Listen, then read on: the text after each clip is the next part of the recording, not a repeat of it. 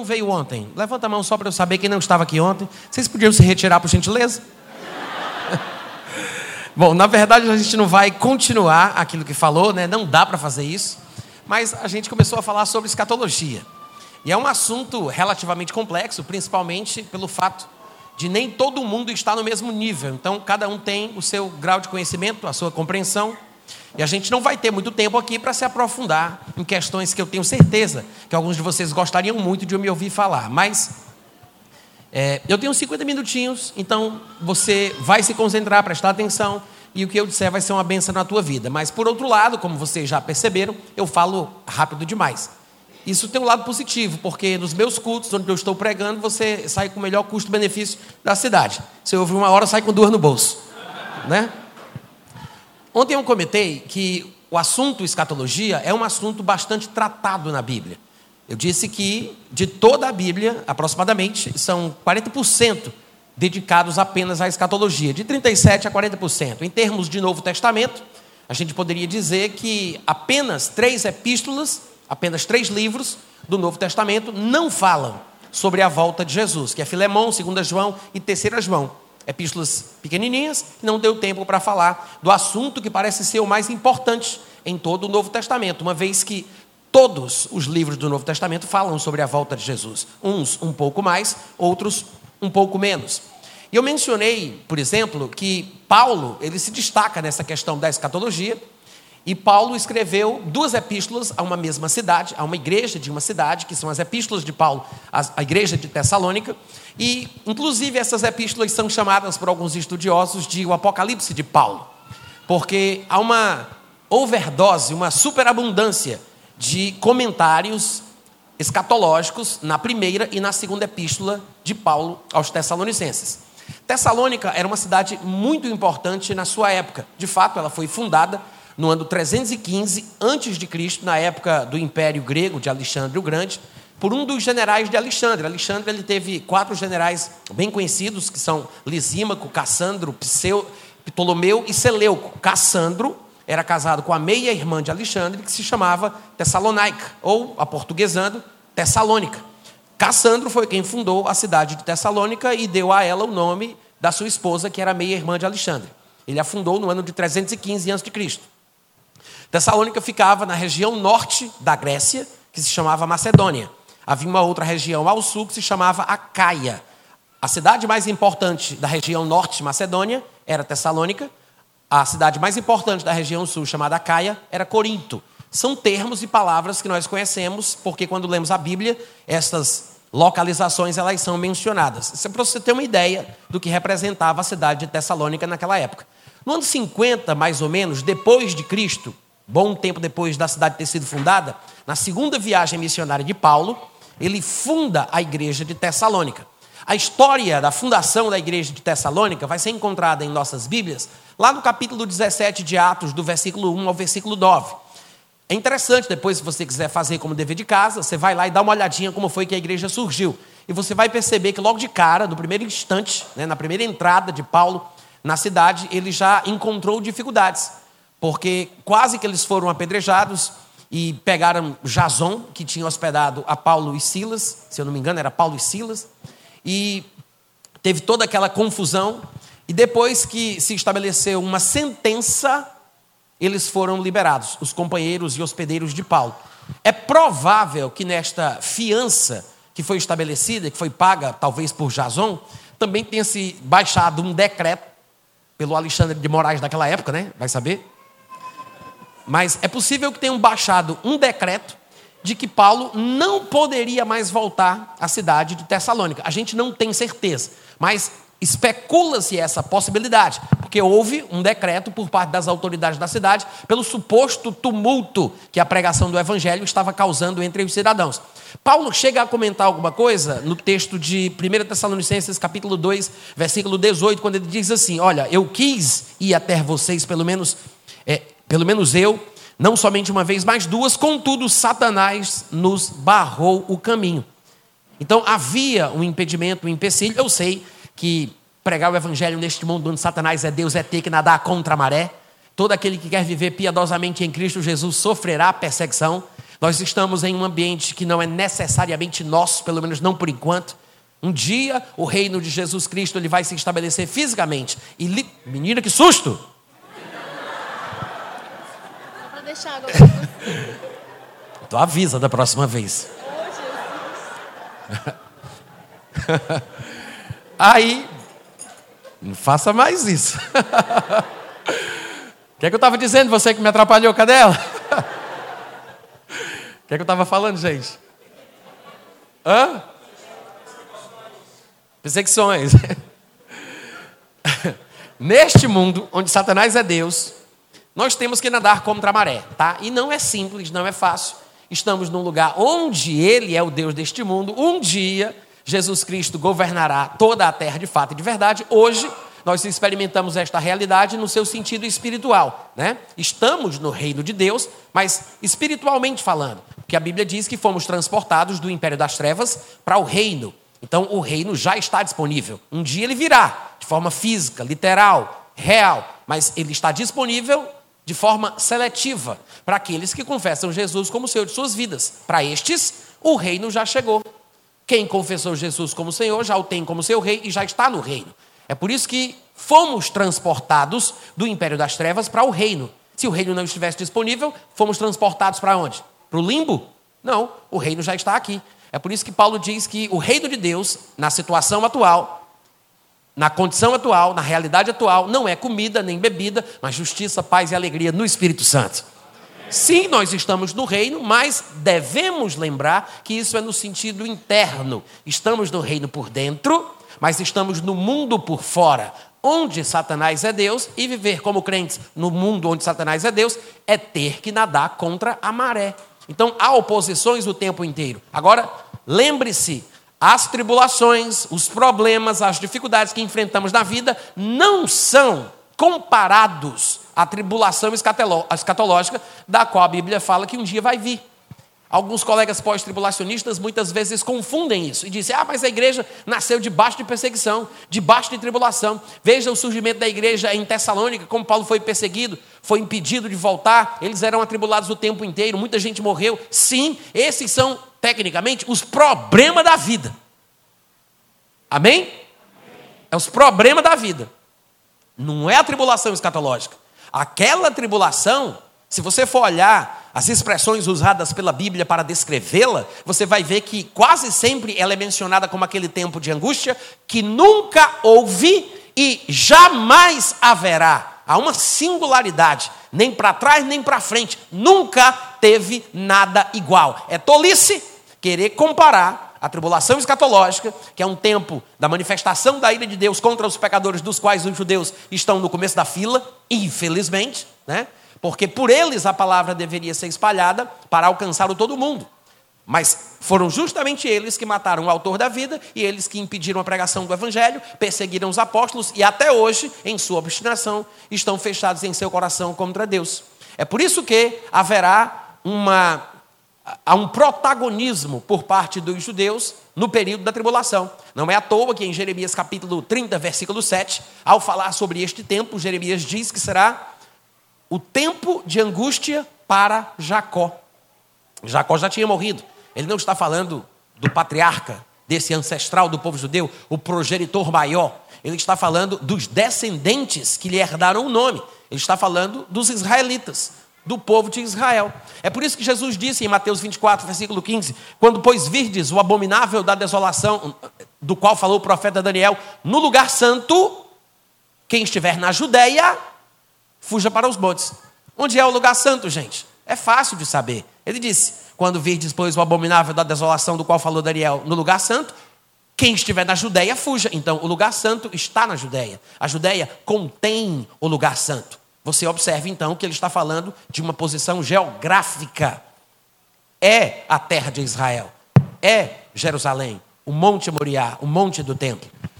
É de lá que as Escrituras falam. Então há um protagonismo por parte dos judeus. Será um tempo de angústia para Jacó, mas Paulo garantiu que neste tempo, em Romanos capítulo 11, versículo 25 e 26, todo o Israel será salvo. Na última semana de vida de Jesus Cristo, quando ele entrou em Jerusalém, ele chorou, ele lamentou e ele disse: não mais me vereis até que venhais a dizer: Bendito és tu, pois vens em nome do Senhor. Sim, e eles clamarão por Jesus. Haverá muito testemunho a respeito de Cristo. Dois profetas do calibre de Moisés e Elias estarão na terra. 144 mil judeus celibatários, ungidos para uma tarefa específica, para um tempo específico, estarão na terra das doze tribos de Israel, estarão testemunhando sobre Jesus Cristo. Muitos se arrependerão, muitos se converterão, muitos serão salvos. E quando finalmente o povo de Israel clamar, a Bíblia diz que Jesus Cristo virá do céu e matará o anticristo com o sopro da sua boca. Descerá com seus pés até o Monte das Oliveiras e estabelecerá o seu reino, no qual ele regerá as nações da terra com um cetro de ferro. Então, sim, nós cremos na realidade do reino vindouro, é literal, não é somente imaginário, espiritual, fictício, é um fato. Mas, por enquanto, a nossa realidade com o reino de Deus é essa. É uma coisa que experimentamos em nosso coração, de forma espiritual e não fisicamente. Então, vamos encontrar dificuldades. Mas não compare as dificuldades, as perseguições e as tribulações da vida com a tribulação escatológica que a Bíblia relata que vai vir. Amém, gente? Então, Paulo em Tessalônica ele enfrentou dificuldades, enfrentou problemas, inclusive algumas das coisas que ele vai tratar na primeira e na segunda epístola estão relacionadas a esta dificuldade local. Claro que vai servir de exemplo para todo aquele que for pioneiro na pregação do evangelho em qualquer sociedade hostil a ele. Nós aqui no Brasil, graças a Deus e a Virgem Maria, nós somos católicos, né? De uma forma geral. Mas é melhor viver num país católico do que viver num país islâmico onde a única fonte do direito civil do cidadão é o Alcorão ou talvez as Sunas, se for uma comunidade sunita. Você não sabe o que significa isso. Você não pode levar a Bíblia da mão. Você não pode colocar uma caixa de som na escrita e ficar gritando: Ó oh, Senhor, manda poder, ó oh, Senhor, manda poder. Não pode. Não pode. Aqui no Brasil, graças a Deus e a Virgem Maria, somos católicos. E é muito bom. Mas a implantação do evangelho em qualquer sociedade hostil a ele é sempre mais difícil para quem vai na frente, para quem vai abrindo caminho, para os pioneiros. Porque hoje em dia alguns colegas pós-tribulacionistas dizem assim: mas os apóstolos sofreram, os apóstolos morreram, eles foram perseguidos, e hoje em dia qualquer cristão que for pregar o evangelho numa sociedade hostil a ele também vai sofrer, também vai ser perseguido. Vocês estão me ouvindo, gente? Também vai. Mas não significa que a tribulação está acontecendo de forma parcial, personalizada ou individual. Não significa isso. Estamos no mundo onde Satanás é Deus. Ele está no lugar dele, nós é que estamos fora do nosso ambiente. Nós não somos daqui, nós somos do céu. Então é claro que há uma oposição dos pecadores, mas não pense, não pense que isso significa que a igreja passará pela tribulação. E é exatamente o que acontece na igreja de Tessalônica. Os irmãos começaram a ser perseguidos. Houve uma tribulação muito grande, local, na cidade de Tessalônica. E Paulo ele precisa escrever a sua segunda carta para corrigir alguns erros. Na primeira carta, ele praticamente relembra as coisas das quais havia falado quando esteve pessoalmente, falando em viva voz. Mas na segunda carta, ele vai corrigir alguns erros, inclusive erros pós-tribulacionistas que estavam causando perturbação nos irmãos da igreja. Bom, vocês devem ter uma ideia de que não vai dar para a gente mergulhar nos detalhes do assunto.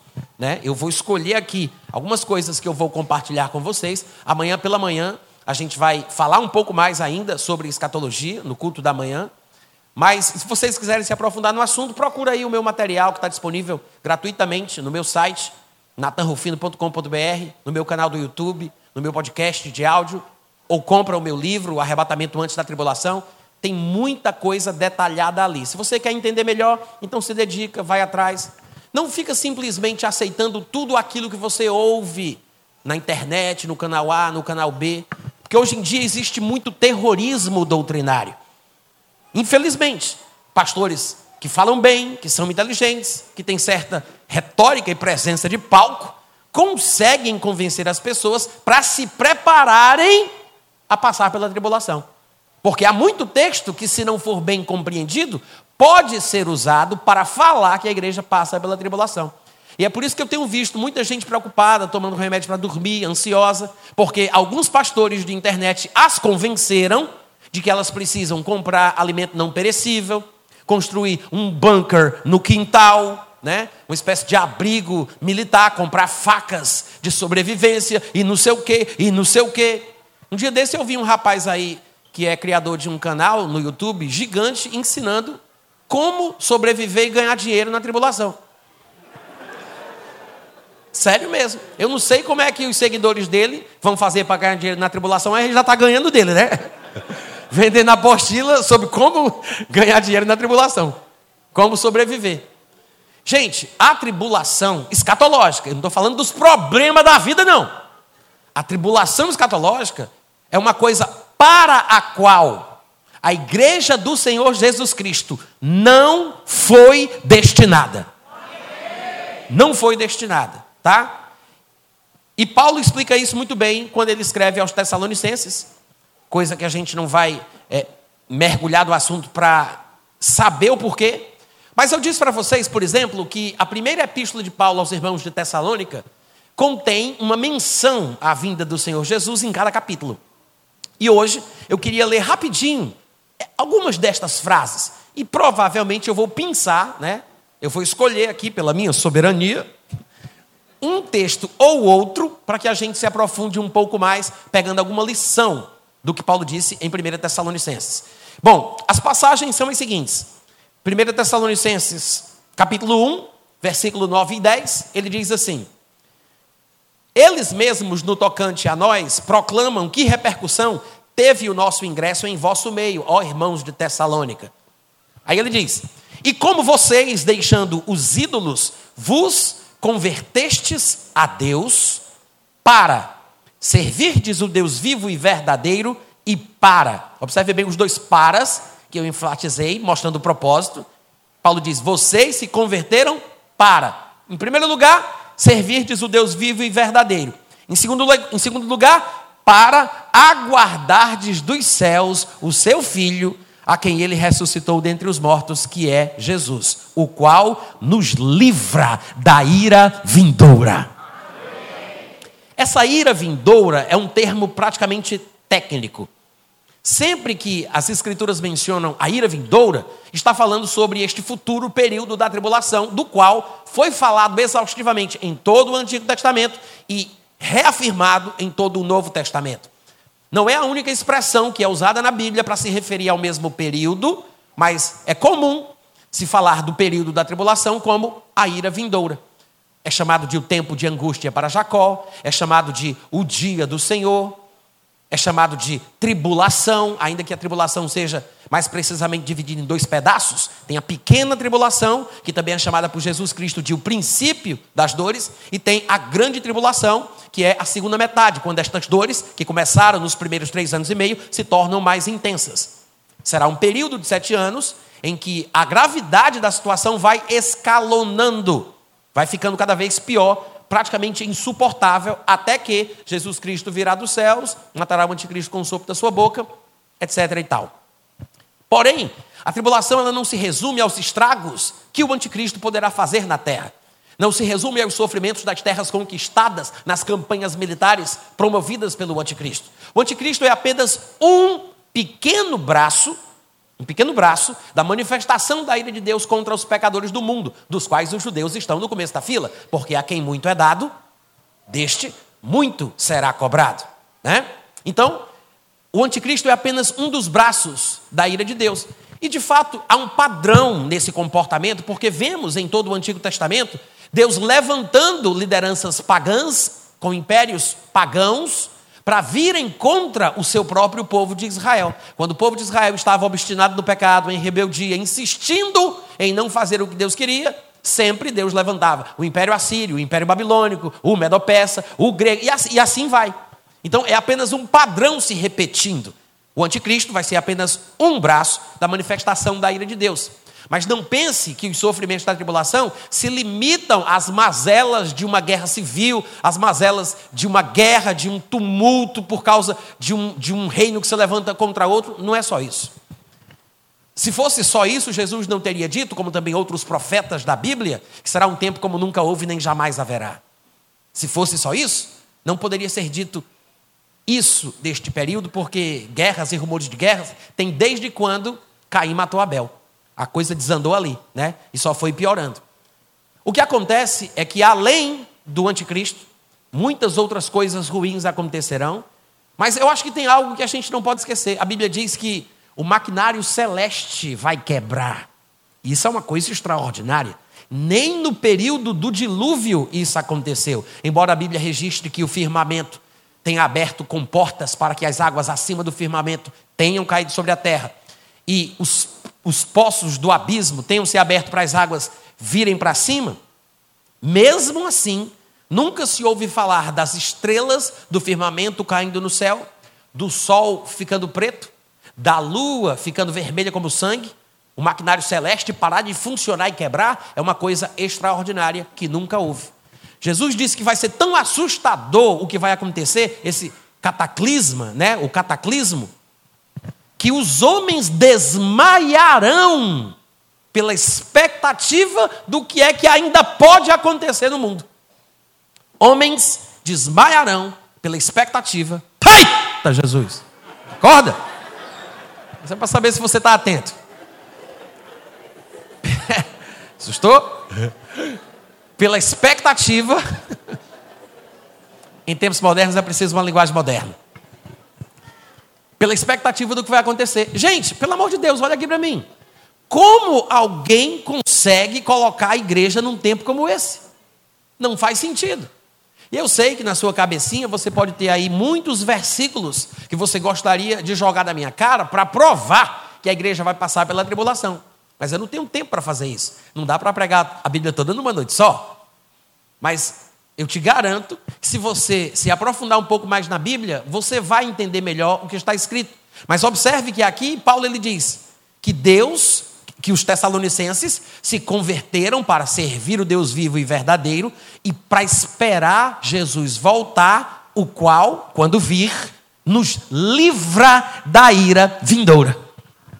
Ora, se ele está falando sobre uma possível libertação do período da tribulação, significa então que este futuro encontro da igreja com Cristo deve ser antes do começo da tribulação, antes do começo do derramamento da ira vindoura. Porque afinal de contas, esperar Jesus voltar me livra da ira. Se esperar Jesus voltar me livra da ira, então eu me encontro com Jesus no portão 13 ou 14 e a ira está no portão 15. Eu não passo pela ira primeiro para depois me encontrar com Jesus. Eu me encontro com Jesus e depois a ira vem. Se a ira viesse antes, se primeiro a igreja passasse pela tribulação e somente depois, no final de toda a bagaceira, naquele pega, não pega, pega, não pega, hora não pega, só depois a igreja se encontrasse com Jesus, gente, não teria como a gente ser livre da ira vindoura. Até porque, segundo o que eu entendi, se o Espírito não me engana, Paulo está falando aqui que nós nos convertemos para servir a Deus e para esperar Jesus voltar. Eu não vou esperar a manifestação do anticristo. Eu não estou esperando pelo anticristo, eu estou esperando por Jesus Cristo. Se o anticristo, que vai tocar o terror no período da tribulação, vem antes, então eu não posso esperar Jesus sem esperar o anticristo primeiro. Mas se eu me converti para servir a Deus e esperar Jesus voltar, é porque para a igreja Jesus vem antes do anticristo. Porque não fomos destinados para a ira, mas para esperar Jesus voltar, que por vir para a igreja antes do começo da tribulação, nos livra da ira vindoura. Amém, gente? Em 1 Tessalonicenses 2, depois, no versículo 19 e 20, Paulo vai dizer assim: Quem é a nossa esperança ou alegria ou coroa que exultamos na presença de nosso Senhor Jesus em sua vinda? Não sois vós? Sim. Vós sois realmente a nossa glória e a nossa alegria. A menção à volta do Senhor Jesus no segundo capítulo. Eu disse para vocês que em todos os capítulos ele fala um pouco mais ou um pouco menos sobre a vinda do Senhor.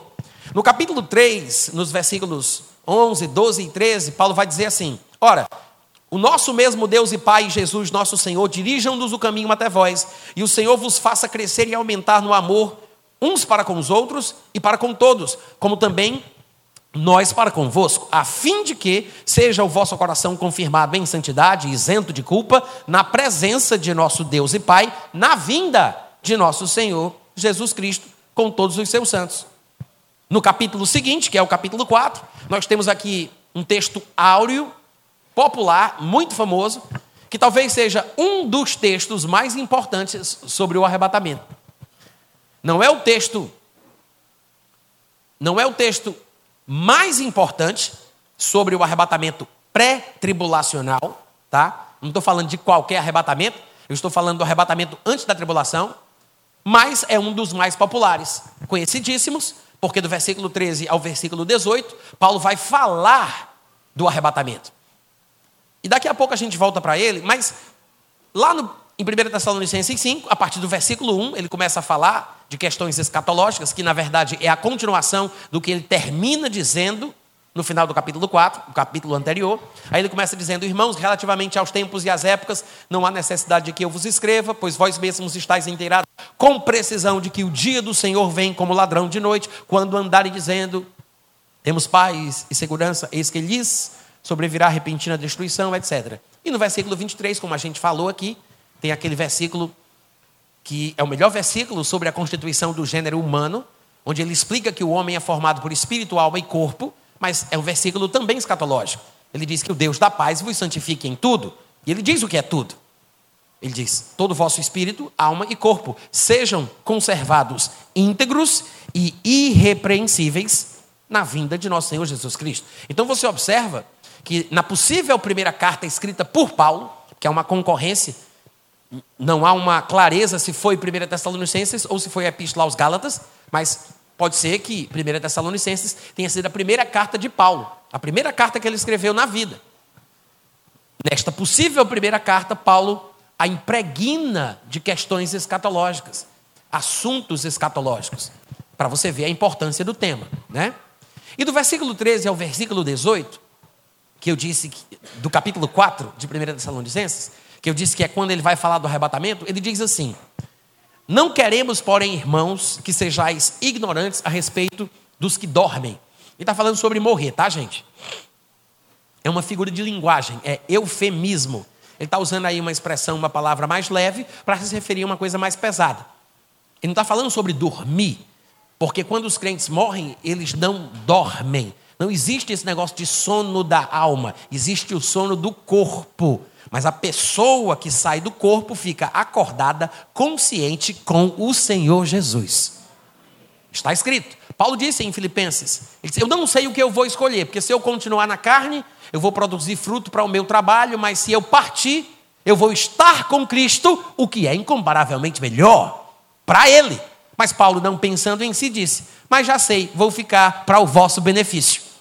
Mas observe que Paulo diz: se eu sair, se eu ficar, ele está falando sobre a verdadeira pessoa, o verdadeiro eu, o homem interior. Por isso ele diz: se eu ficar, eu continuo vivo na carne, se eu partir, ou seja, se eu morrer, eu estarei com Cristo.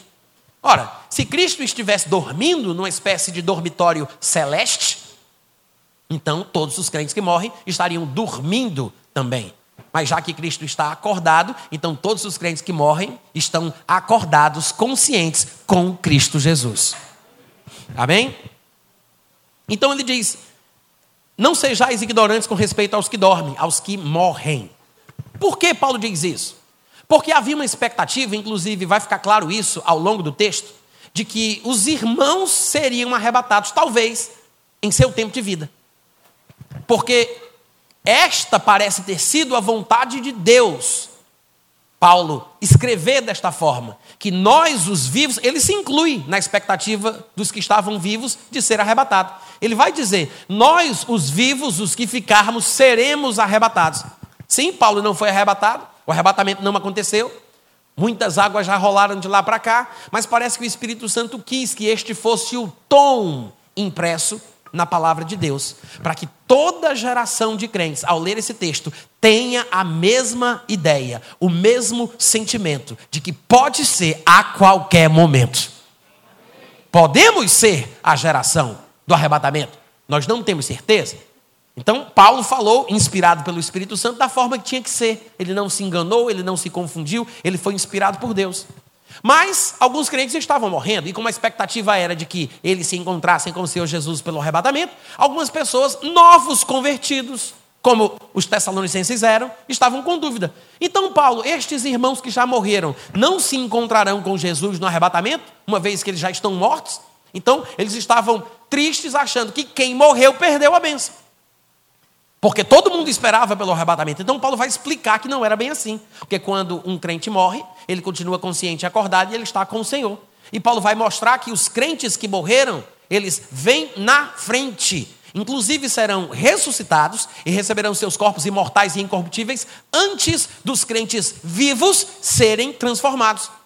Então, Paulo vai explicar isso aqui. De forma nenhuma, nós, os vivos, precederemos os que dormem, no sentido do recebimento do corpo imortal, da ressurreição para a vida eterna. Então, ele diz: Não quero que sejais ignorantes com respeito aos que dormem, para não vos entristecerdes como os demais, o povo do mundo, que não tem esperança, porque nós temos uma esperança.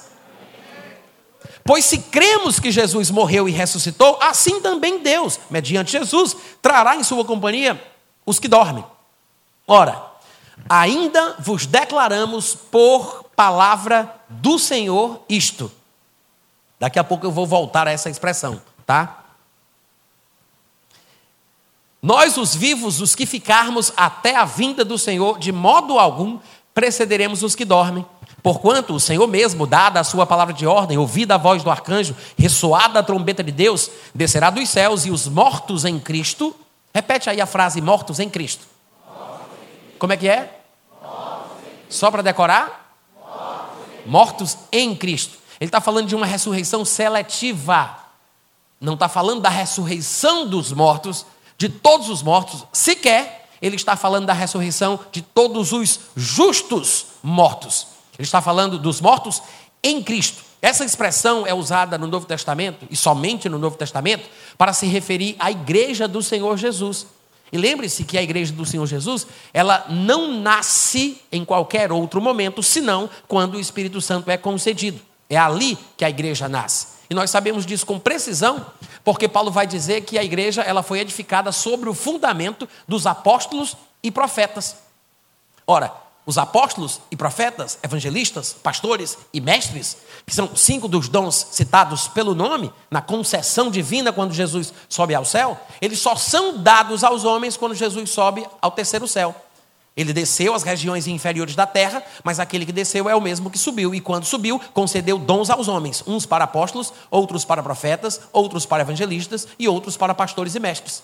Isso Paulo fala lá em Efésios capítulo 4. Mas no capítulo 3 ele diz que a igreja foi edificada sobre o fundamento dos apóstolos e dos profetas. Ora, se os apóstolos e profetas só foram concedidos ao mundo quando Jesus ressuscitou e subiu ao céu, que foi quando ele recebeu a promessa do Pai e derramou o Espírito Santo, então, se a igreja é edificada sobre o fundamento destes dons ministeriais, os dons ministeriais tinham que ser estabelecidos primeiro, que Deus estabeleceu na igreja, em primeiro lugar, apóstolos, em segundo lugar, profetas, em terceiro lugar, mestres, como está lá em 1 Coríntios 12, 28. Então, depois do estabelecimento dos dons ministeriais, a igreja pode ser edificada sobre o fundamento estabelecido por eles. Então, não tem igreja antes dos dons ministeriais de apóstolo e profeta. Quantos estão me ouvindo? Você vai encontrar a palavra eclesia, que é a palavra grega que se traduz para a igreja, mas essa era uma palavra que era usada em reuniões, inclusive era a palavra mais corrente da política. Era uma palavra do mundo grego, não era uma palavra sacra. Você vai encontrar ela, inclusive, na versão grega do Antigo Testamento, na famosa Septuaginta, o Septuaginta. Mas algumas pessoas se confundem com isso. O conceito de igreja de Cristo só começa no Pentecostes. De fato, a igreja começa no Pentecostes e ela termina no arrebatamento. Ela começa no Pentecostes e termina no arrebatamento, tá? Este é o período, a dispensação da igreja de Cristo. Então, se você observar bem aqui, quando Paulo fala sobre os mortos em Cristo, é a expressão que aparece em todo o Novo Testamento para se referir aos cristãos, aos que estão no corpo, ele está falando de uma ressurreição seletiva, e não da ressurreição prevista no Antigo Testamento, não de qualquer outra ressurreição, mas a ressurreição da qual Jesus falou com Paulo. Isto que Paulo está ensinando aqui, a ressurreição dos mortos em Cristo, é uma coisa nova. De fato, quando Paulo vai falar sobre isso em 1 Coríntios capítulo 15, ele introduz o assunto chamando de mistério. Ele diz: Eis que vos digo um mistério. Nem todos dormiremos, mas transformados seremos todos.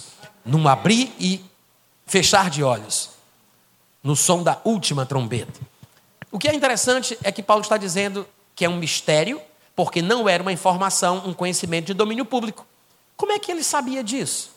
Como ele aprendeu, se não existia na Bíblia da sua época, que é aquilo que nós chamamos de Antigo Testamento? Não tinha nada nos profetas falando sobre aquilo, porque Jesus contou para ele. De fato, se você prestar bem atenção, você vai observar que no versículo 15 de 1 Tessalonicenses, capítulo 4, que a gente acabou de ler, ele diz assim: Vos declaramos por palavra do Senhor. E lá em Coríntios 15, quando ele também vai falar do arrebatamento e da transformação dos corpos dos crentes vivos e da ressurreição dos crentes mortos, ele diz: Eis que vos digo um mistério. Observe, nas duas ocasiões em que ele fala do arrebatamento, pelo menos nos textos mais populares, embora não sejam os mais importantes, mas nos dois momentos ele diz: Eis que vos digo um mistério. E aqui ele fala: Vos declaramos por palavra do Senhor duas expressões que dão a entender uma revelação especial.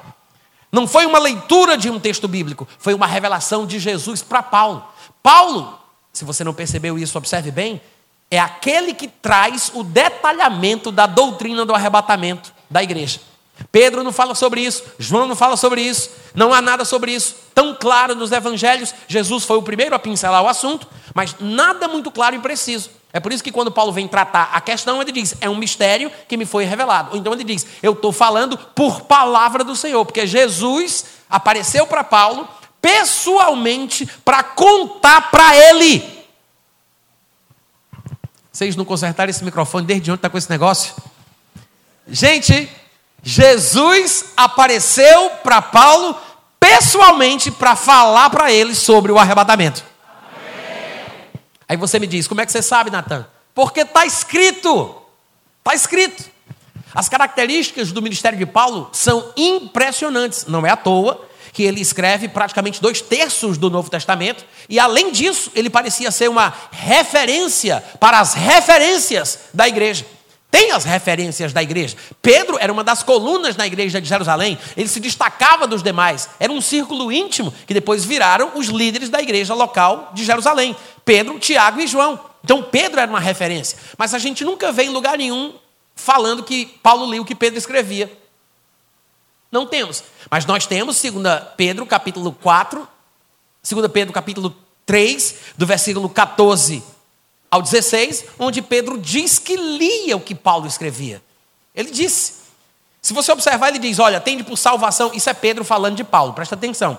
Tende por salvação a longanimidade de nosso, de nosso Senhor Jesus, como igualmente o nosso amado irmão Paulo vos escreveu, segundo a sabedoria que lhe fora dada. Tem tanta coisa interessante aqui nesse versículo, minha língua coça quando eu passo por ele. Mas não dá para a gente falar tudo, né? Mas essa expressão, sabedoria que lhe fora dada, é a mesma expressão que Pedro ouviu os parentes de Jesus falarem dele quando o encontraram já no ministério. Não é o filho de José e de Maria? Não vive entre nós seus irmãos e suas irmãs? Que sabedoria é esta que lhe fora dada? Pedro usa a mesma expressão, porque Pedro estava lá quando ouviram, quando eles, os apóstolos ouviram isso sendo falado de Jesus, e ele usa a mesma expressão para Paulo. Olha a consideração de Pedro com o ministério de Paulo e com o conhecimento que Paulo tem. Ele pode não entender tudo que Paulo fala, mas ele sabe que vem de Deus. Aí ele diz: segundo a sabedoria que lhe fora dada, não é uma coisa conquistada, é recebida, é algo dado. Não tem como você galgar essa informação. Você não vai ser inteligente o suficiente para conseguir pensar os pensamentos de Deus. Ou você recebe, ou você não tem, porque só pode ser dado. Aí ele diz: ao falar acerca destes assuntos, como de fato costuma fazer, em todas as suas epístolas, o quê? Pedro disse que sabe o que Paulo fala em todas as suas epístolas? Nós sabemos que Paulo escreveu para Tito, escreveu para Filemão, escreveu para os Colossenses, para os Laodicenses, para os Tessalonicenses, mas ele nunca escreveu para Pedro. Pedro estava lendo carta que não era para ele? Parece que Pedro não se importava, desde que fosse escrita por Paulo. Uau! Isso me diz muito, primeiro, sobre a humildade de Pedro, que andou com Jesus, era uma coluna da igreja de Jerusalém, mas também me mostra a importância da revelação e do conhecimento que Paulo possuía. Pedro era uma referência da igreja cristã, mas parece, pelo que eu estou vendo, que Paulo era uma referência para as referências. Amém, gente? Aí ele diz: é, como ele costuma fazer em todas as suas epístolas, nas quais há coisas difíceis de entender, que os ignorantes, os instáveis, deturpam, porque eles não perseveram, não ficam firmes, não têm resiliência, só porque não entendem uma coisinha aqui, eles já estão chutando logo o pau da barraca e abandonando. Jesus disse que é para permanecer na palavra, e quem permanece conhecerá a verdade, a verdade vos libertará. Então Pedro disse: quem é inconstante, quem não persevera, quem é ignorante, despreza porque não entende tudo. Pedro não se inclui. Ele diz que tem coisas difíceis de entender, mas ele tem a atitude certa. Vamos lá, gente, estou pregando tão bem hoje à noite. Cadê os amigos, aleluia? Ele tem a atitude certa, que é isso que a gente tem que ter também, né? Ah, eu vou estudar um assunto, parece difícil, parece complicado, tem umas coisas que eu não consegui entender, mas tenha a atitude certa. Aí ele diz: eles deturpam, como também deturpam por causa da atitude deles, e não necessariamente por causa das coisas difíceis da Bíblia. Deturpam as demais escrituras. E quem perde com isso é eles? Para a própria destruição deles. Mas eu quero que você observe que Pedro ele diz: segundo a sabedoria que lhe fora dada. Então, tem coisa aí, né? Aí a gente vai olhar as características do ministério de Paulo, tem pelo menos três textos principais que falam sobre o chamado e o escopo, a abrangência do ministério daquele homem. Três textos. Atos capítulo 9, Atos capítulo 22 e Atos capítulo 26. 9, 22 e 26. Cada um tem as suas próprias particularidades, mas nos três textos do livro de Atos, nós observamos características profundas do ministério daquele homem. Em primeiro lugar, você vai observar em Atos 26, 16, isso é ele relatando para uma autoridade romana sobre como foi que ele foi chamado para o ministério. E ele diz que Jesus apareceu para ele. Gente, gente, Jesus apareceu para o homem para chamar ele para o ministério. Jesus já tinha subido, já estava sentado à direita da majestade nas alturas. Aí lá vem Jesus para colocar Paulo no ministério. Quando Jesus apareceu para Paulo, ele ficou assustado, caiu, aquela coisa toda. Ele perguntou: Quem és tu, Senhor? Aí ele disse: Eu sou Jesus a quem tu persegues. Oh, glória! A pessoa Aí ele diz: Mas, versículo 16: Levanta-te, firma-te sobre os teus pés, porque por isto eu te apareci, para te constituir ministro e testemunha, tanto das coisas em que me viste, como daquelas pelas quais eu vou te aparecer ainda. Uh, glória! Ou oh, manto. Gente, isso é profundo. Jesus disse: Eu, pessoalmente, não mandei Gabriel, Azazel, Daniel, ninguém. Eu vim te colocar no ministério. Te apareci para tu testemunhar e ministrar sobre o que tu vai ver agora. Mas não, não para aqui não, porque eu vou te aparecer ainda. E ele disse: Você vai falar das coisas em razão das quais eu ainda vou te aparecer. Então, já está implícito aí que Jesus vai falar sobre muita coisa com ele nestas aparições.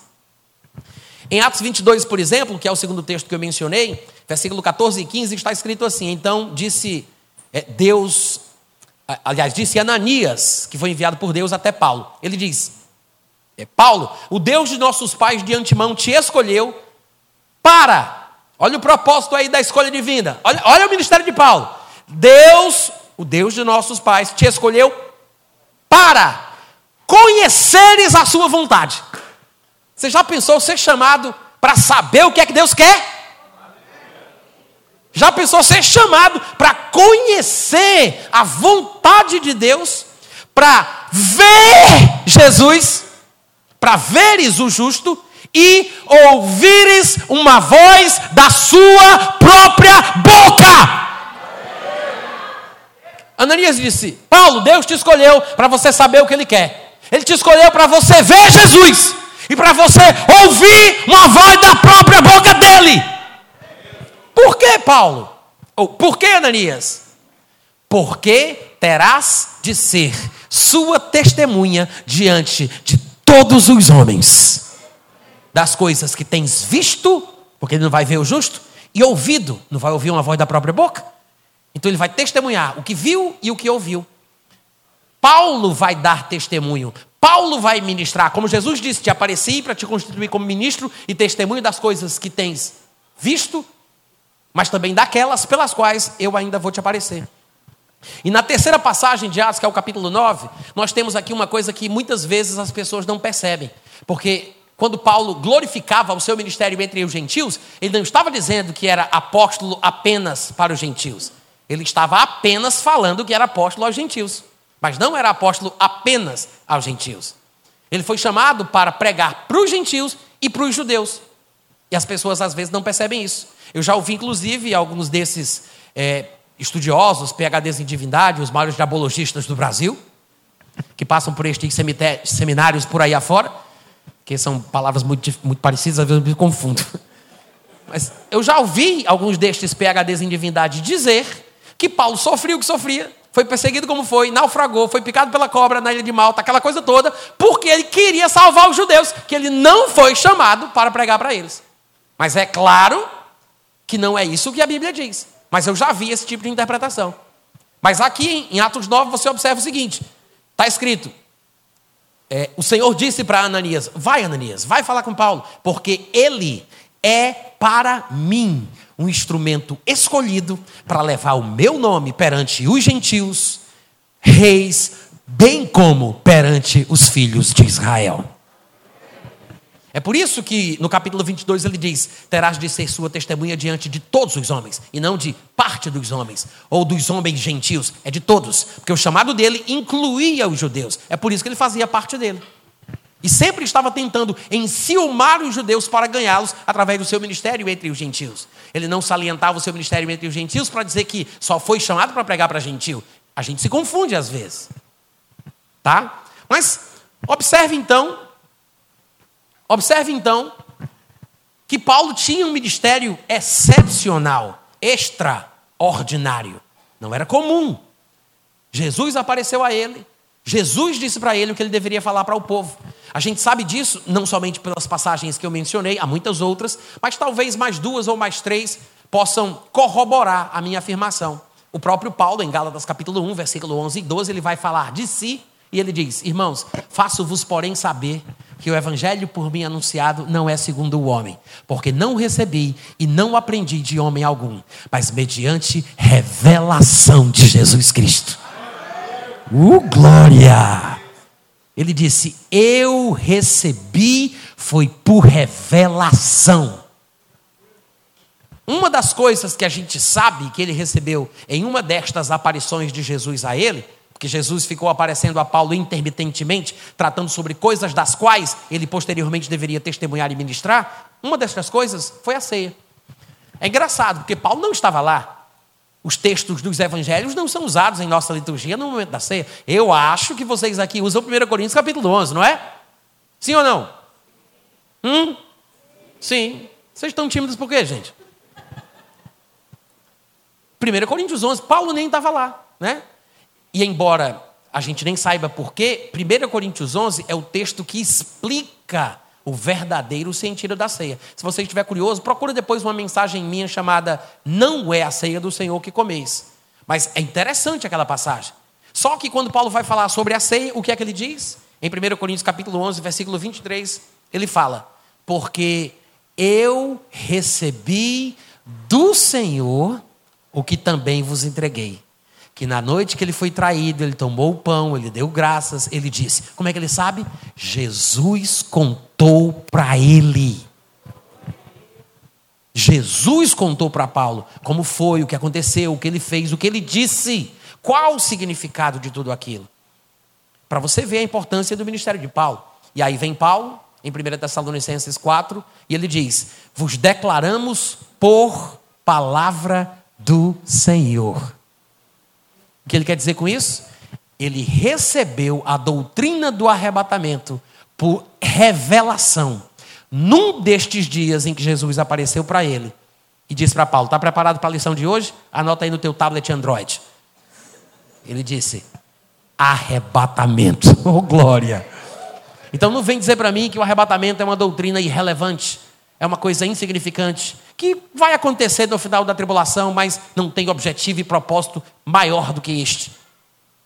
Não, é uma doutrina das quais Jesus falou numa destas aparições a Paulo, porque era um assunto importante para ser tratado. Eu espero que vocês fiquem curiosos a respeito do assunto. Deus abençoe a vida de vocês e amanhã de manhã tem mais. Amém.